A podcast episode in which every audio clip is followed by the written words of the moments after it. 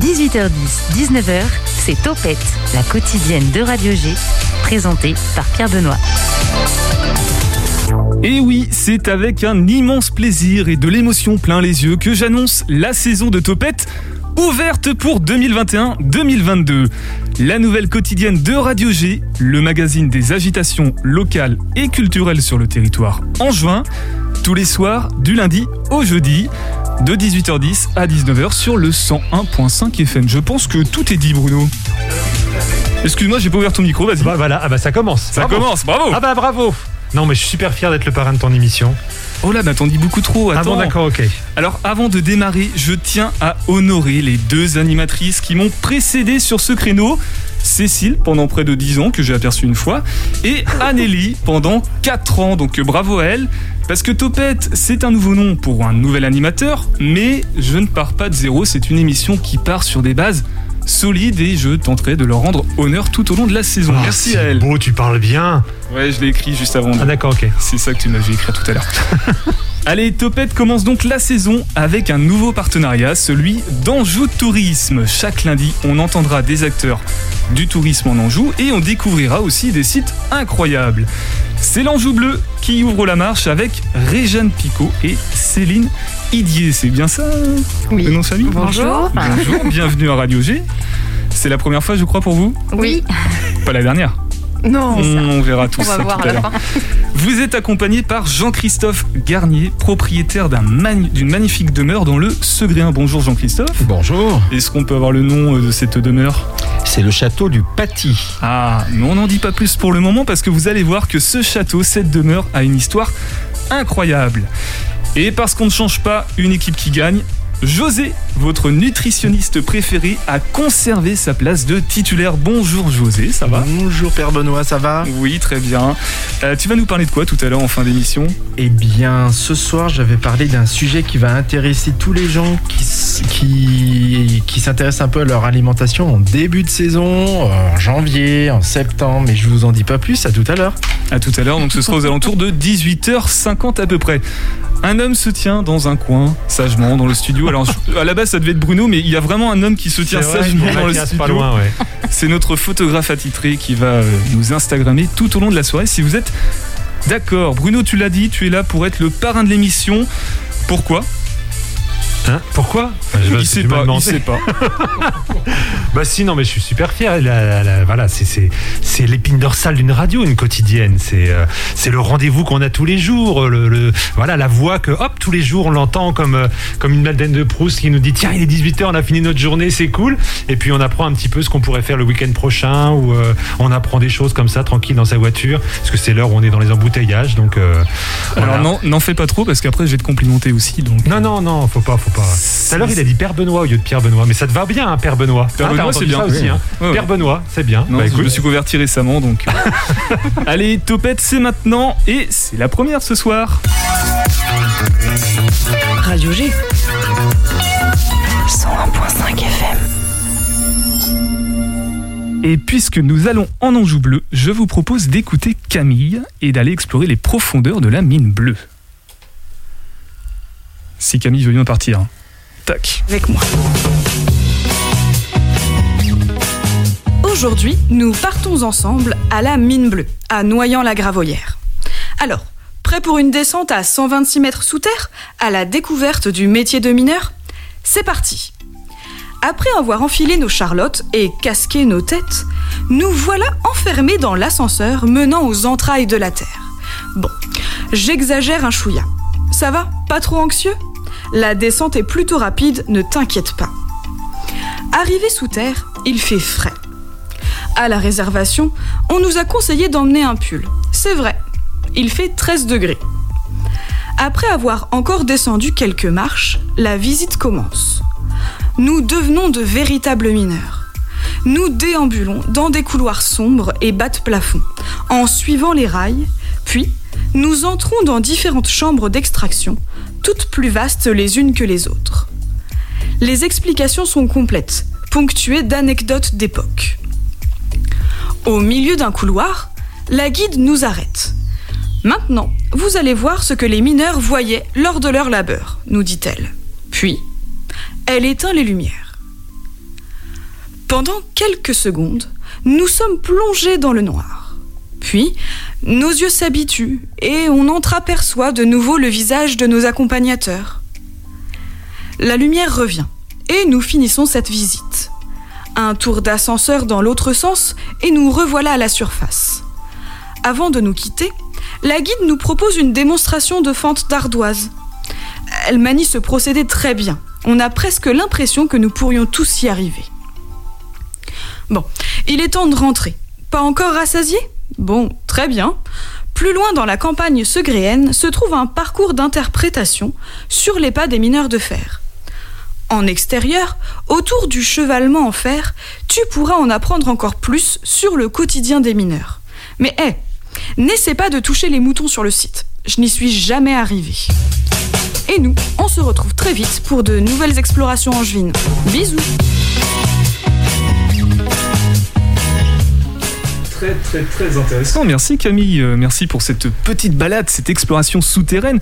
Vous pouvez la suivre sur Instagram à l'Anjou avec Camille. On va remonter à la surface et voir d'autres choses de l'Anjou bleu maintenant avec vous, mesdames et messieurs. Alors, Réjeanne Picot, vous êtes chargée de la promotion à l'Office du tourisme de l'Anjou Bleu et Céline Idier, vous êtes chargée de projet patrimoine pour ce même office. Je ne me trompe pas pour l'instant. C'est bon. Et vous êtes également, Céline, guide historique au château de Poncé et on en reparlera dans quelques instants. Réjeanne et Céline, l'Anjou bleu, c'est presque un pléonasme finalement. Pour qui connaît le, secteur, hein, les mines, tout ça, les ardoises sur les toits. Mais pour un touriste de passage dans la région, comment lui décririez-vous le territoire? Ce beau territoire qu'est l'Anjou bleu Réjeanne alors effectivement, euh, l'Anjou bleu, euh, bien sûr, tire son nom euh, du bleu des ardoises et des trois rivières navigables qui traversent notre destination, puisque nous avons la chance d'avoir trois rivières, enfin un itinéraire un itinéraire, un linéaire, pardon, qui est navigable sur trois rivières, donc la Mayenne, la Sarthe et l'Oudon. nous avons également euh, comme le disait Camille, euh, un monde souterrain qui est, euh, prégnant dans le paysage, c'est vraiment l'histoire de notre secteur. On voit des sculptures qu'on appelle, enfin des sculptures atypiques qui sont des chevalements, des sites d'extraction d'ardoise, pardon, Euh, euh, et, on a aussi euh, bah, des, sites un petit peu atypiques. par exemple, on peut, je ne sais pas si les gens le savent, mais on peut plonger dans une carrière de granit. Oui, à Bécon à Bécon les granites. Voilà, donc, euh, donc on, a, euh, on a une spécificité, une vraie personnalité euh, dans le monde souterrain, mais pas que. On a aussi des châteaux, on a ce qu'on appelle de la micro-aventure. donc la micro-aventure, c'est vraiment se dépayser à proximité de chez soi.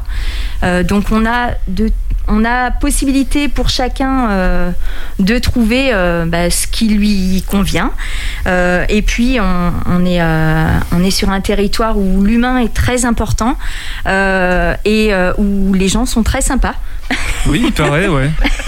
Enfin, tous ceux que j'ai rencontrés jusque-là ont l'air plutôt sympathiques. Ouais, ouais, ouais, On est plutôt un territoire accueillant, avec un art de vivre, une gastronomie, voilà. Et puis, bah, bien sûr, plein d'activités autour de la nature, euh, des, sites euh, exceptionnels. Alors je ne sais pas, euh, Céline, tu peux peut-être compléter. Tu veux compléter peut-être? Non, les plus grandes lignes sont dites. Je pensais justement à tout ce qui est randonnée pédestre, cycliste, à cheval aussi. Ouais. Avec, avec plusieurs voies vertes sur notre territoire. Ça tombe bien, c'est bientôt l'été. Oui, bah oui. On commence juste à faire un petit peu l'été. Hein, on est en printemps. Non, mais c'est plus intéressant. Ça tombe très bien, moi je dis. On peut en faire toute l'année, ah évidemment. et puis, euh, on a aussi un parc départemental euh, pour ce qui est randonnée, euh, enfin balade en tout cas, familiale.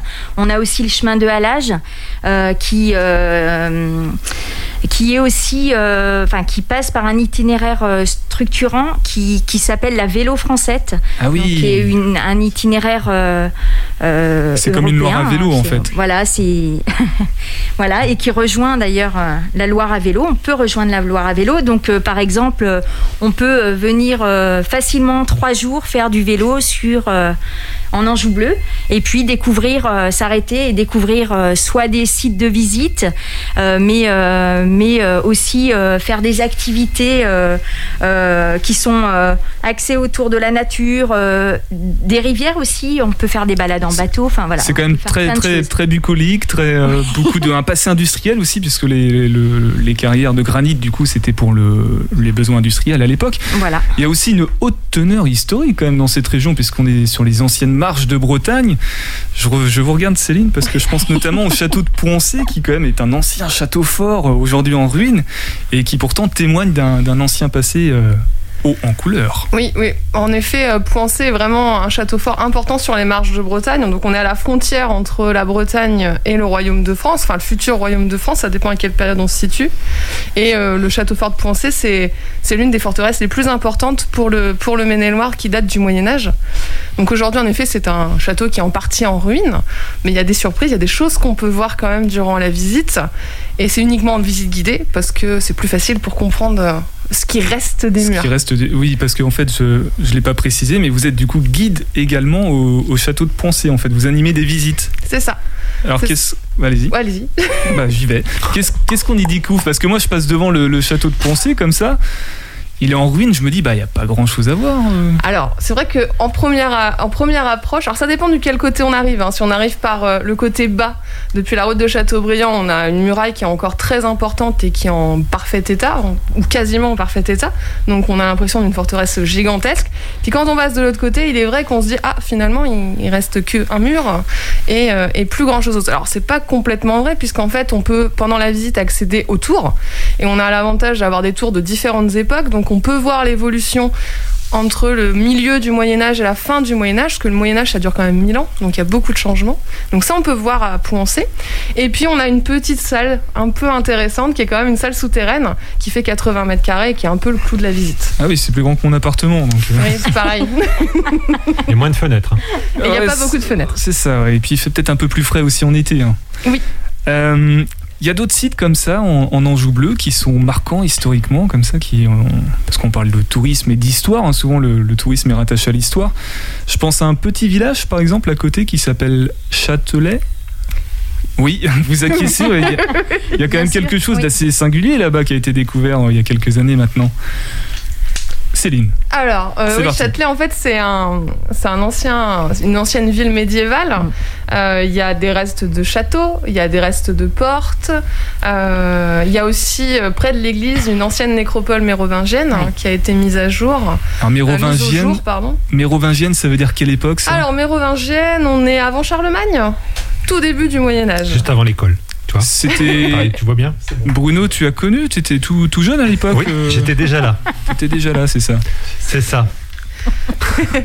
Donc, Non. nécropole qui a été mise au jour, et du coup, c'est une grosse nécropole avec beaucoup, enfin, de nombreux sarcophages. Ouais. Un nécropole, en gros, c'est un ancien cimetière en fait. Oui. C'est ça.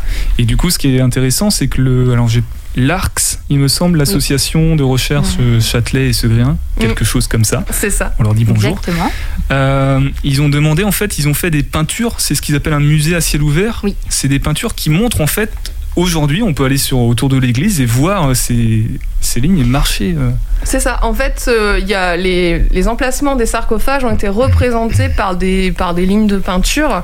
Et donc, quand on approche de l'église, on peut voir comment étaient disposés euh, les sarcophages. Et de mémoire, il y a deux couleurs, blanc et euh, bleu. Et parce qu'il y a deux époques différentes, légèrement différentes, et deux campagnes de fouilles différentes. Ouais, bleu, ça doit être l'ardoise et blanc, c'est le Et il y a ça aussi, ouais. calcaire. Le peut-être, calcaire, tout à fait. Et Voilà. on en retrouve un, on retrouve un sarcophage dans le musée. Aussi. Dans le musée archéologique Ouais. de la ville, ouais. Voilà, qu'on peut Je savais pas qu'il y avait autant de bleus dans la région quand même. Et les Schtroumpfs, alors ils sont où euh Peut-être ils sont du coin, on sait pas, hein. Peut-être, on sait jamais. Sans doute. Voilà, Bruno, le blagueur de la soirée. Ouais, ça va, c'est bon. Mais c'est vrai que nous, on voit la vie en bleu. Oui, En même c'est temps. vrai. Allez, José, rapidement, est-ce que tu peux me dire si tu connaissais le Segréen euh, C'est peut-être de là-bas, toi? Euh, non, non, je suis pas de là-bas, mais je connais, la, je connais Segré, euh, la salle Bertrand Rouani. Voilà, j'ai beaucoup travaillé dans cette salle euh, en tant que sportif. Allez. Ah, moi, je la Ah, je vous pas. ai eu là. Ah. Ah ouais, ouais, Ah, bah voilà, je connais Il s'y connaît mieux que les personnes qui s'y connaissent en fait. D'accord. Non mais en tout cas c'est vrai que le- le- l'Anjou bleu c'est un territoire un peu insoupçonné quand on a l'impression qu'il n'y a pas grand chose à y faire. Et pourtant, notamment ce week-end à l'occasion des journées du patrimoine, puisqu'on va parler, alors c'est un peu plus récent dans l'histoire, mais du château du Paty dans quelques instants avec euh, Jean-Christophe. C'est quand les journées du patrimoine précisément? Les journées du patrimoine, c'est ce week-end. C'est le samedi 18 et le dimanche 19. et vous allez organiser un petit événement. On en reparle juste après la pause musicale. C'est euh, In a Manner of Speaking. Ah bah ça commence bien. La nouvelle vague. Alors, Passe si des chansons françaises dans ton émission, c'est un conseil. Alors ça a été choisi par, euh, par Céline, donc on va. D'accord. Euh, Merci par Céline. pardon. Par Réjeanne. On écoute.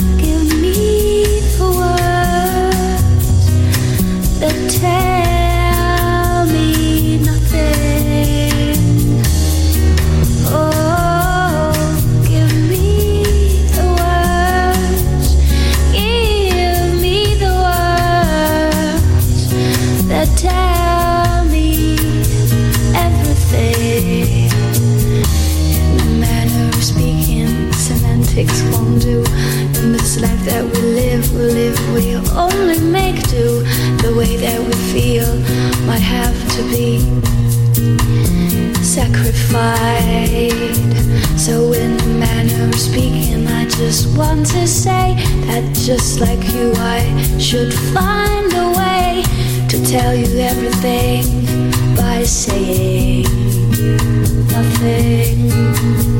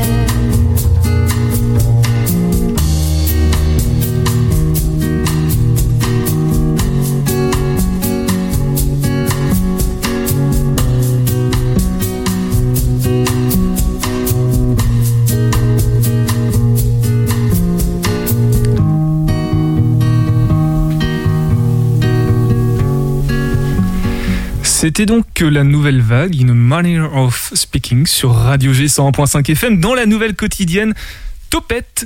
Tu as aimé, José, cette musique choisie par euh, Réjeanne? Ah oui, parfait, c'était euh, paisible, impeccable. Très bien. Merci pour ce vocabulaire très riche. Allez, on va passer à la suite du coup. Euh, Réjeanne, vous vouliez parler éventuellement des journées du patrimoine sur, euh, dans le Segréen qui ont lieu du coup ce week-end. Oui, euh, donc effectivement, on a. Vous avez un beau programme on a en tout cas, un petit concocté un, un petit programme euh, avec euh, pratiquement 100 sites qui ouvrent leurs portes pour les journées du patrimoine. Donc voilà, donc on vous invite à découvrir l'ensemble de la programmation sur notre site internet. Donc www.tourisme-anjoubleu.com. Euh, voilà, C'est important donc, de le euh, préciser. euh, avec des, bah, des découvertes bien sûr de sites, mais aussi des expositions, enfin des un petit peu de d'événementiel, des balades musicales, enfin de tout pour tout le monde. Donc vraiment une chouette programmation. Très bien. Et vous n'avez pas cité, mais il y a le Paty aussi, le château du Paty à Maran. Jean-Christophe qui fait quelque chose ce week-end. Exactement. Euh, Maran, c'est à quelques kilomètres de Segré. Ouais. Et je suis le propriétaire, l'heureux propriétaire du château du Paty. Le Paty, c'est la propriété familiale historique de Hervé Bazin. Oui, oui, oui, oui. On va en parler dans quelques instants. On va, je voulais faire euh, un petit peu euh, attendre José parce que José il est très friand d'histoire. Euh, juste pour revenir sur ce 18, ces 18 et 19 septembre, vous allez faire quel type d'événement euh, au Paty? Alors, il y aura des visites guidées exceptionnellement le matin à 10h, et visites libres l'après-midi. Et puis, euh, l'historien local de Segré, Jean Luard, dédicacera son nouvel ouvrage qui est consacré justement au château du Paty. Voilà, et on y vient gentiment mais sûrement. Pourquoi a-t-il euh, pris le temps d'écrire un livre sur le Paty? Parce que le Paty a cette particularité. Le Paty, c'est la véritable demeure de Vipère au Point. Vipère au Point, le célèbre roman d'Hervé Bazin. Hervé Bazin a grandi au château du Paty. C'est là qu'il situe l'action de son fameux roman. Donc, euh, en visitant le château, on revit l'ambiance du roman et on parcourt une vingtaine de pièces dans le château, euh, depuis les salons bourgeois du rez-de-chaussée jusqu'aux chambres mans- mansardées et miséreuses des enfants à l'étage. À l'étage. tu connais Vipère au Point, euh, José? Euh, oui, je suis pas si jeune non plus. Tu l'as étudié à l'école T'as vu le film? Euh, oui, le film, oui. Mais euh, c'est intéressant de savoir ça. Euh, J'étais, c'est vrai que j'étais, on n'était pas tous au courant. Ben non, parce qu'on est souvent au courant qu'Hervé Bazin est un auteur du coin, était un auteur euh, angevin. On devine qu'il a vécu dans le Segréen, mais on est très loin d'imaginer qu'en fait, la Bellangerie, ça s'appelle comme ça dans Vipère au Point, eh ben, c'est une vraie demeure, c'est la vraie demeure dans laquelle il a vécu et qui est au euh, Amaran, du coup, le château du Paty. La Bélangerie, dans la réalité, c'est effectivement le château du Paty et euh, les visiteurs donc peuvent euh, ressentir l'ombre de Folcoche. La vraie folcoche. La vraie Folcoche qui a vécu ici jusqu'en 1960. Euh, Elle a passé quasiment toute sa vie de femme mariée au Paty. Alors du coup, euh, cette histoire pour vous, elle est assez récente puisque vous avez acquis le château euh, il y a trois ans, il me semble. J'ai racheté le château il y a trois ans et demi même. Et demi. Je ne suis pas de la famille d'Hervé Bazin et c'est un hasard. C'est une petite annonce sur Internet, sur un site de petite annonce bien connu. Et moi, c'était le patrimoine qui m'intéressait. Je ne suis pas un littéraire, mais je cherchais un petit château à histoire. Et donc, dans ce château, non seulement Hervé Bazin, il y a habité, mais en plus, il y a situé l'action de son roman. C'est double Donc, histoire. il y avait la, la, la petite histoire derrière la grande histoire. D'accord. Réjeanne et, euh, et Céline, vous, vous avez vu ça de loin peut-être, l'acquisition du, du Paty Parce qu'avant c'était un petit peu en ruine quand même, enfin ça, ça allait de mal en pis. Comment vous avez accueilli cette nouvelle d'un nouveau propriétaire euh, du château du Paty au début? Bah, C'était une bonne nouvelle. hein. Très bonne nouvelle. Et puis, euh, c'est une très belle visite surtout. Euh, je voudrais féliciter euh, Jean-Christophe pour, euh, pour cette euh, belle mise en, en valeur euh, de l'histoire de. bah, effectivement, de- d'Hervé Bazin, son. Euh, Enfin, tout, tout est très très bien fait. C'est un très beau musée qui nous plonge complètement euh, dans, dans l'histoire de Vipère au Point euh, qu'on a, en tout cas pour ma part, euh, que j'ai étudié quand j'étais euh, au collège Ah. ou au lycée, je sais plus. Vous étiez au collège avec José non? Je sais pas, Sans des- doute, sans doute. Oui, c'est ça, ouais, à peu près. En tout cas, euh, c'est vrai que c'est euh, une fierté euh, de pouvoir, d'avoir un, tel musée sur notre territoire, sur notre belle destination, et ça, ça complète ce qu'il y a déjà à voir. En tout cas, ça fait, ça fait plaisir à Jean-Christophe, hein, ce que vous dites. Il est, il est content. C'est mission réussie pour vous finalement. Oui, moi je suis ravi d'être largement soutenu par Réjeanne et par Céline, qui sont énergiques et efficaces, puisque le musée vient d'ouvrir euh, depuis euh, quatre mois au public. Il est ouvert les week-ends uniquement. Et euh, c'est compliqué quand on lance un musée dans un petit village de campagne, quand on n'est pas soutenu, effectivement, notamment par l'Office de tourisme local. Mais là, je suis ravi de leur énergie et de leur enthousiasme pour le château du Paty.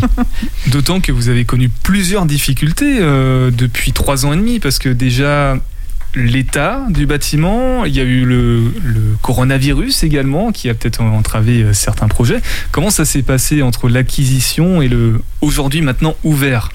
Alors en fait, moi j'ai acheté un château en très mauvais état, vide et inoccupé depuis six ans. Donc le parc était une vraie forêt vierge, il prenait l'eau de partout, ça sentait le moisi, c'était vraiment en très très mauvais état. Hervé Bazin l'a vendu en 1961, depuis il y a eu trois propriétaires successifs et euh, il a fallu vraiment tout tout tout refaire. Donc le château est maintenant entièrement meublé et décoré, comme à l'époque de Vipère au Point. Il y a en fin de parcours une euh, salle contemporaine qui présente l'ensemble de l'œuvre écrite de Hervé Bazin. Et comment avez-vous procédé pour retrouver cette ambiance précise? Vous avez relu le, roman Vipère au point plusieurs fois Vous avez regardé les films peut-être? Vipère au point, c'est la base, effectivement.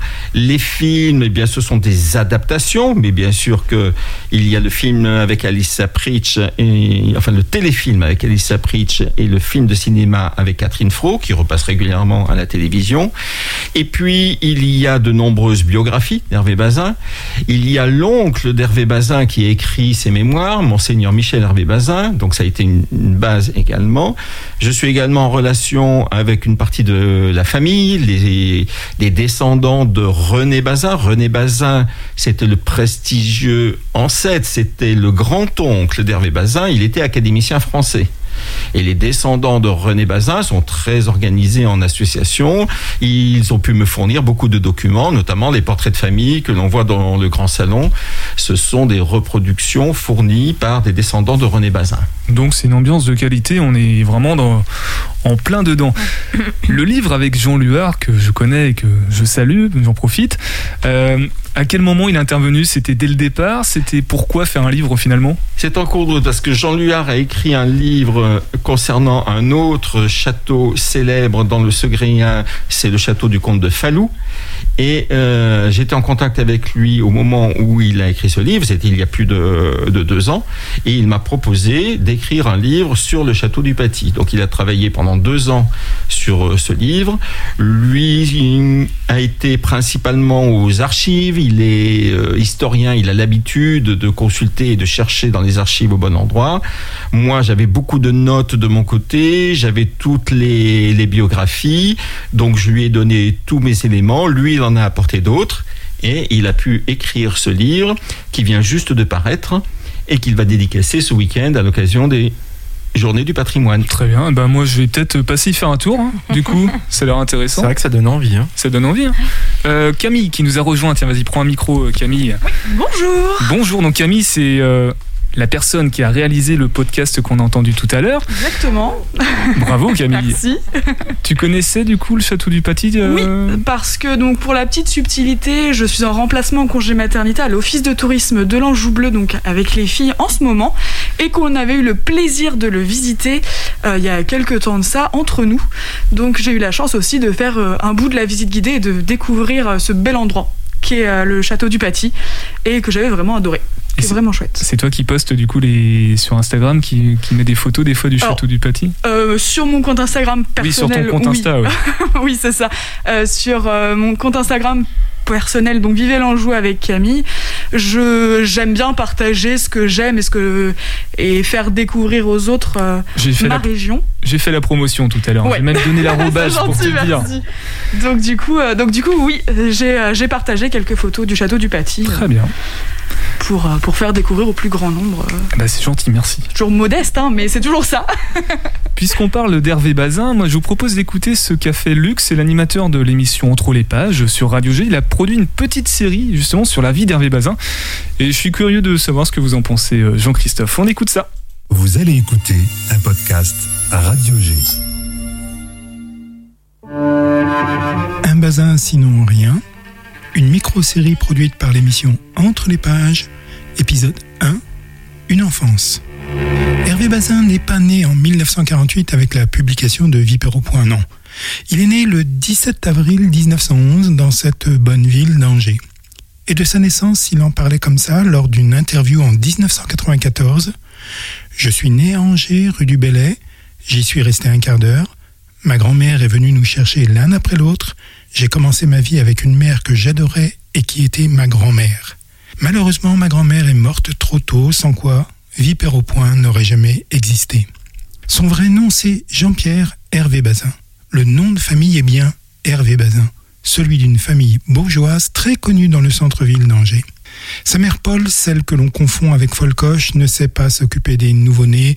Aussi la grand-mère, Marie Bazin, va s'occuper des trois enfants. Les parents habitent rue du Bellay, en plein centre-ville, pas loin de la place du lycée. La grand-mère habite rue du Temple, tout près de la gare Saint-Lô, à moins de 2 kilomètres. Et pourtant, les trois garçons ne voient que très rarement leurs parents. Ils passent des vacances merveilleuses dans la propriété du Paty, à Maran, dans le Segréen. La Première Guerre mondiale survient. Le père Jacques est volontaire pour le front, il y combat mais tombe malade. Les autorités françaises inquiètes pour sa santé lui proposent en 1917 un poste à Shanghai et les deux parents partent en Chine, laissant leurs trois garçons sous la responsabilité de la grand-mère. En 1919, Marie Bazin, la grand-mère adorée, décède. Les parents ne vont rentrer en France qu'en 1921. Pour Paul, quitter la Chine et cette vie facile, sans aucune obligation matérielle, est un déchirement. Jean-Pierre Hervé Bazin, le futur Hervé Bazin, lui, a 10 ans. Toute la famille s'installe rue du Temple dans la maison de la grand-mère, mais un an après, le père embarque tout son petit monde dans la propriété du Paty. Le Paty, c'est grand, 900 mètres carrés et sans eau, sans gaz et sans électricité. Mais il faut afficher son rang dans cette campagne segréenne et il est plus facile d'être roi à Maran que prince à Angers. Paul, la mère, n'est toujours pas capable d'avoir des sentiments maternels. La perte de la vie facile à Shanghai est pour elle un traumatisme insurmontable dont elle ne se remet pas. Fin de la première partie. Un bazin sinon rien, une réalisation de Entre les pages. Musique Ghislaine Valdivia au violoncelle sur l'ouverture de Cachemire de Led Zeppelin par l'Orchestra Sinfonica de Chancey. Radio G. Eh bien voilà, c'est très intéressant. Ça confirme. Enfin, les contenus sont, sont plutôt appropriés. euh, Mais oui, oui, oui, exactement. C'est ce qui s'est passé, c'est sa vie. C'est une vie vraiment romanesque, la vraie vie. Alors, dans le roman, attention, il y a, suivant les interviews, Hervé Bazin nous dit qu'il y a 70% de vrai et 30% d'inventé. Ah. Donc il brouille un peu les pistes, Exactement. légèrement. Y compris dans les interviews. Est-ce qu'on peut préciser peut-être par rapport au château du Paty, les personnes, les auditeurs ou auditrices qui seraient intéressés pour visiter, comment elles font?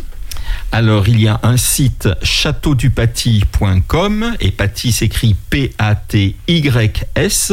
Sur châteaudupaty.com, vous découvrez les horaires, les tarifs et euh, vous avez la possibilité de réserver gratuitement, directement en ligne. La visite guidée, il faut absolument réserver pour la visite guidée. Pour les journées du patrimoine, les visites guidées sont donc exceptionnellement le samedi et le dimanche à 10h du matin. Il faut compter environ 2 heures pour la visite guidée. L'après-midi, c'est visite libre pour une durée d'environ une heure. Très bien, et ben c'est noté. Moi, j'irai très certainement faire un tour. Céline, le château de Poncé, si on veut le visiter, on fait comment?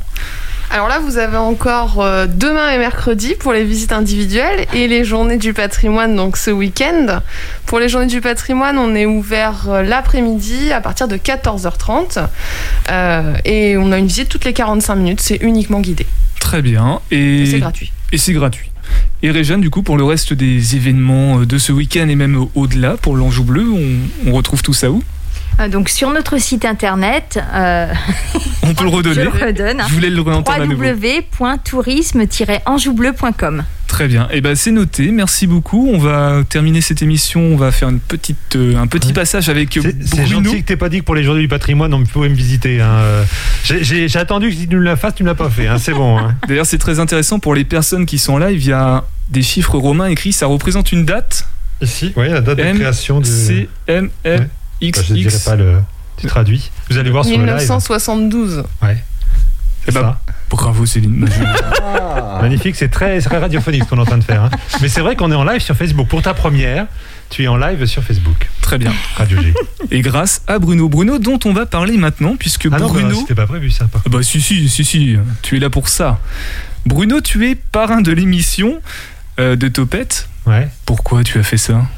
Ah, je je l'ai dit. Ah, faut que je redise ce que j'ai dit. Oui, bah oui, il y a des auditeurs qui sont venus entre-temps. Merde. Ouais, d'accord, ok. Non, bah, parce que voilà, c'est une très grande émission. C'est une émission qui est super dure à préparer. C'est euh, une quotidienne, c'est énormément de travail tous les jours.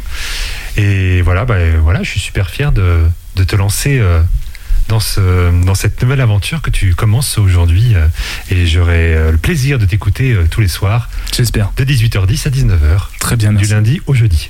J'ai bon? C'est bon. C'est bon. Alors les autres invités te regardent tous, l'air de dire, mais qui est cet homme? Qui Oui. Qui es-tu, Bruno? Bah, juste l'animateur de CMA, c'était mieux après, un mardi sur deux, sur Radio G, et on revient sur les origines des choses, puisqu'on ne peut pas être sans, sans avoir été. Donc pour comprendre mieux les choses, eh bien, on essaie de grappiller un peu et de remonter, de détricoter, pour remonter à, à l'origine des choses, pour pouvoir mieux les comprendre, et mieux comprendre comment elles vont évoluer euh, par la suite. Donc ça peut être euh, voilà l'origine du stylo, on a eu, on a eu euh, le, pour, euh, la première personne qui a mangé une huître, fallait vraiment avoir une idée. C'est vrai qu'à première vue, il fallait... euh, voilà. Euh, eh ben non, mais même sans la coquille, tu vois, tu vois une huître, tu- t'as pas envie, quoi. Je vous propose, Donc- si vous voulez, d'écouter un extrait de cette fameuse euh, huître.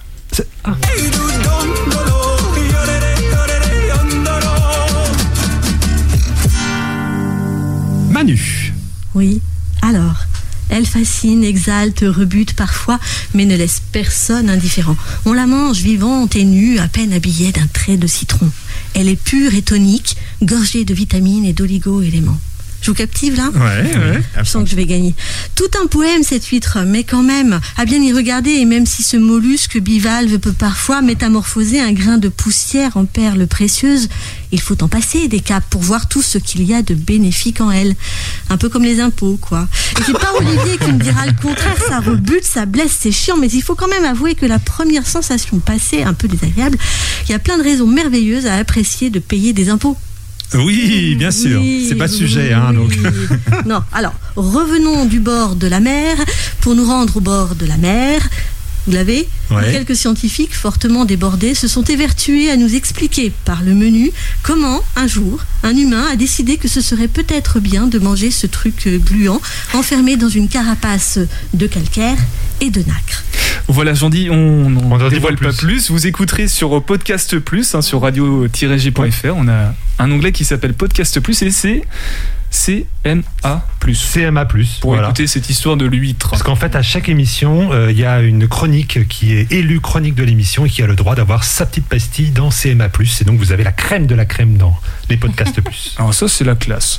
Euh, Bruno, qu'est-ce que je voulais dire d'autre? Les Graal également? Ah oui, c'est vrai, oui. On pourra peut-être en parler euh, jeudi. Ce sera dans Topette? Oui. Oui, ce sera dans Topette. Alors, pour teaser un petit peu. Alors le Graal, en fait, on répond aux questions des auditeurs. Donc vous nous posez des questions, ils nous posent des questions, et quand on leur a demandé ça sur les réseaux sociaux, eh sont un peu partis en live, les auditeurs. Donc ils nous ont demandé c'est quoi le bonheur, est-ce que mon copain va revenir, ou pourquoi la rue La Revelière s'appelle comme ça? Donc il y a, eu- des questions sympas, intelligentes, complètement spéciales, euh, voilà. Et donc on a une minute pour répondre absolument à, à ça. Donc c'est très très court. Donc on aura des extraits dans effectivement dans Topette, et c'est également sur les réseaux sociaux, sur Instagram et sur Facebook. Et là du coup on fait parler les euh, graffitis qui sont sur les murs. Donc c'est une, anima- une animation en 3D et on voit des graffitis euh, parler, entre autres des graffitis euh, de d'Angers. Euh, donc là il y a même Frick, euh, un des graffeurs d'Angers qui, Bass Frick. qui, Bass Frick, ouais, qui est passé sur sur là. Il a dit ah, ça faisait bizarre de voir ces graffitis parler. Donc voilà, ça s'appelle Question Graal et vous pouvez aller sur le site radio-g.fr et poser aussi vos questions. Éclatez-vous n'importe lesquelles, on répondra à tout sur radio-g.fr rubrique contact. Et voilà, et c'est parce qu'il a cette aisance incroyable orale que du coup j'ai décidé qu'il soit mon, qu'il serait, qu'il serait mon parrain pour C'est ça, cette ouais, année. bah oui, mais voilà. non, le Becherel, c'est bon, on lui achète euh, un Ouais, voilà, j'ai essayé de m'inspirer cadeau de, de parrainage. Des meilleurs. Alors José ne rigole pas trop puisque Ah, c'est toi. c'est à toi. Je lance ton jingle.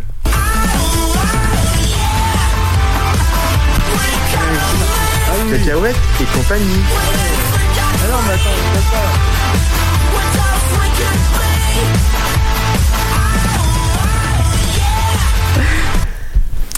C'est à toi. Bonsoir à tous les auditeurs de Radio G, euh, de votre radio préférée, bien sûr. Euh, on vous oublie pas, hein, euh, ceux qui sont derrière leur poste, derrière euh, Internet. Donc derrière le poste, c'est 101.5 FM, ou sur Internet, c'est radio G radio-g. FR. Merci, merci Bruno, il y en a qui suivent. Je suis content de retrouver le studio. Alors ça change un petit peu de, de- des, coups de l'année dernière avec derrière le, derrière le PC. Puis là, je suis revenu au studio, je suis assez, assez content. Bah Là t'es derrière les micros, hein, je te vois. T'es tout au loin de l'autre côté Elle a de la changé, table. Nelly, hein, t'as vu Oui, oui. En tout cas, nous aussi, on est très content de t'entendre ici sur Topette, la désormais Topette quotidienne. Euh, pour cette rentrée radiophonique, tu nous parles de quoi ce soir, José? Alors oui, revenons-en à nos moutons. Donc ce soir, pour la rentrée, euh, c'est un petit peu la rentrée euh, aussi pour euh, beaucoup d'entre nous. Donc je m'adapte un petit peu en vous parlant de... de, de, de... Alors tout à l'heure, j'ai fait un petit... C'est marqué sur ta feuille, donc euh, détox. Merci, Ouais. un petit peu le détox. Ah, le détox, pardon. Alors, est-ce qu'il y a des gens qui savent un peu ce que si- signifie détox? Vas-y, vas-y. Ouais, bah, comme tout à l'heure, il y avait le permutement, et là, ça doit être le détoxation ou euh, quelque chose comme ça. Ouais, c'est ça. Les autres, non? Pas d'idée? Jean-Christophe? Non, non, je suis pas concerné. Non, pas concerné. C'est boire beaucoup pour faire pipi beaucoup. Ouais, en gros, ouais, c'est un peu ça. Ah ouais, tu vois. Alors, on parle de détoxification, d'accord? Donc, faut un petit peu revenir dans l'histoire euh, pour comprendre un petit peu la signification. Donc, le concept à la base de, détoxifier, c'est de détoxifier l'organisme pour éliminer les toxines et le purger. Donc, pour ça, avec des techniques qui étaient utilisées à l'époque. Donc, c'était le jeûne principalement et aussi la monodiète. Donc le, le jeûne permet de vider le tube digestif de ce qu'il contient pendant minimum de 6 heures. Il existe des jeûnes de 12, 16, 24, voire des fois 3 jours, même dans certaines civilisations une semaine. Ah, ils sont très jeunes. Merci, merci Bruno. Bon, on est bien d'accord, hein, toujours sous surveillance médicale. hein, c'est quand même euh, assez, ça peut être dangereux. Euh, la monodiète, elle, donc euh, comme son nom l'indique, c'est le fait de consommer qu'un seul aliment. Donc pendant plusieurs jours. Moi, mes voisins, ils font ça pendant une semaine. Ils mangent des raisins matin, midi et soir. Voilà. Et, et ils sont contents. Ouais, c'est toi- leur toilette aussi. J'imagine, hein. euh, C'est Le raisin, c'est assez. C'est un peu le but. Ouais, ouais, bah, bon. Donc il existe plusieurs euh, détoxifications, donc plusieurs détox. Il y a celle du foie, la détox min- minceur et il y a la détox de tout ce que vous voulez sur Internet. D'accord?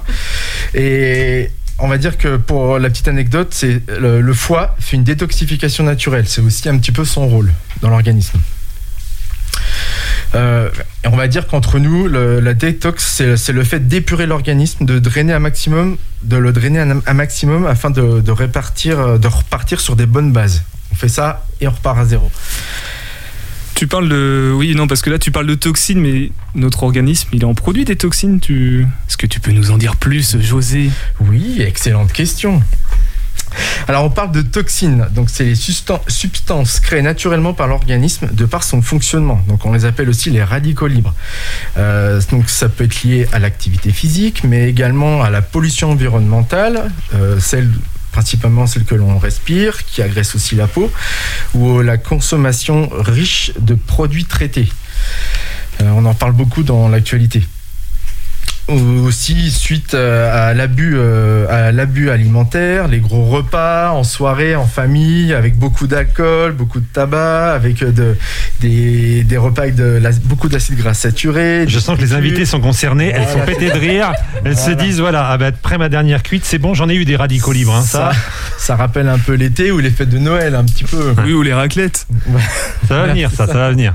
Et justement, José, tu nous conseilles quoi, toi, des diététiciens, Oui, pour euh, éliminer ces petites toxines? Alors, le diététicien qui conseille en moi vous dira déjà tout naturellement de vous hydrater. Avec de l'eau du robinet, mais aussi avec de l'eau minérale, afin de refaire le stock de minéraux. Voilà, Je fais une démonstration en même temps. Exactement, c'est bon, tout le monde voit? Ouais. Ouais. Mais il y a des minéraux aussi dans l'eau du robinet. Oui, c'est ça. Oui. Mais l'eau minérale, C'est mieux encore. c'est encore mieux. D'accord. D'accord Parce qu'elle est plus naturelle. Et il y a aussi certains aliments, de par leur composition euh, natu- nutritionnelle, sont naturellement diurétiques ou riches en minéraux comme. comme? Comme, euh, comme, euh, comme. Alors, est-ce qu'il y a des gens qui savent quels aliments favorisent la détox En gros? le citron, Ah oui, le matin. la ouais. pomme. Ouais. La Le pomme, ça nettoie les dents donc. aussi. Ouais, le raisin. Le raisin, on disait aussi. euh, Le concombre. Le concombre. Ouais. Les pruneaux. Euh, Les- Oui, ça permet d'éliminer, oui. Les carottes. Oui. Les, les frites. Ah oui, alors ça, je suis pas sûr par contre. là. les faillots. Il y a des petits marrants. Non dans- plus. Oui. Alors, euh, oui, euh, vous, vous avez raison pour beaucoup. Euh, Il y a, euh, on a le jus de bouleau. Vous connaissez le jus de bouleau? Alors Gilles Boulot, le présentateur. ouais. J'avais le même. hein. Gilles. Boulot aussi, ouais. Donc c'est la sève de bouleau au Moyen Âge. Les apothicaires, justement, utilisaient ou le prescrivaient pour des calculs rénaux. Les apothicaires qui étaient les ancêtres des... Pharmacien. Bravo Exactement.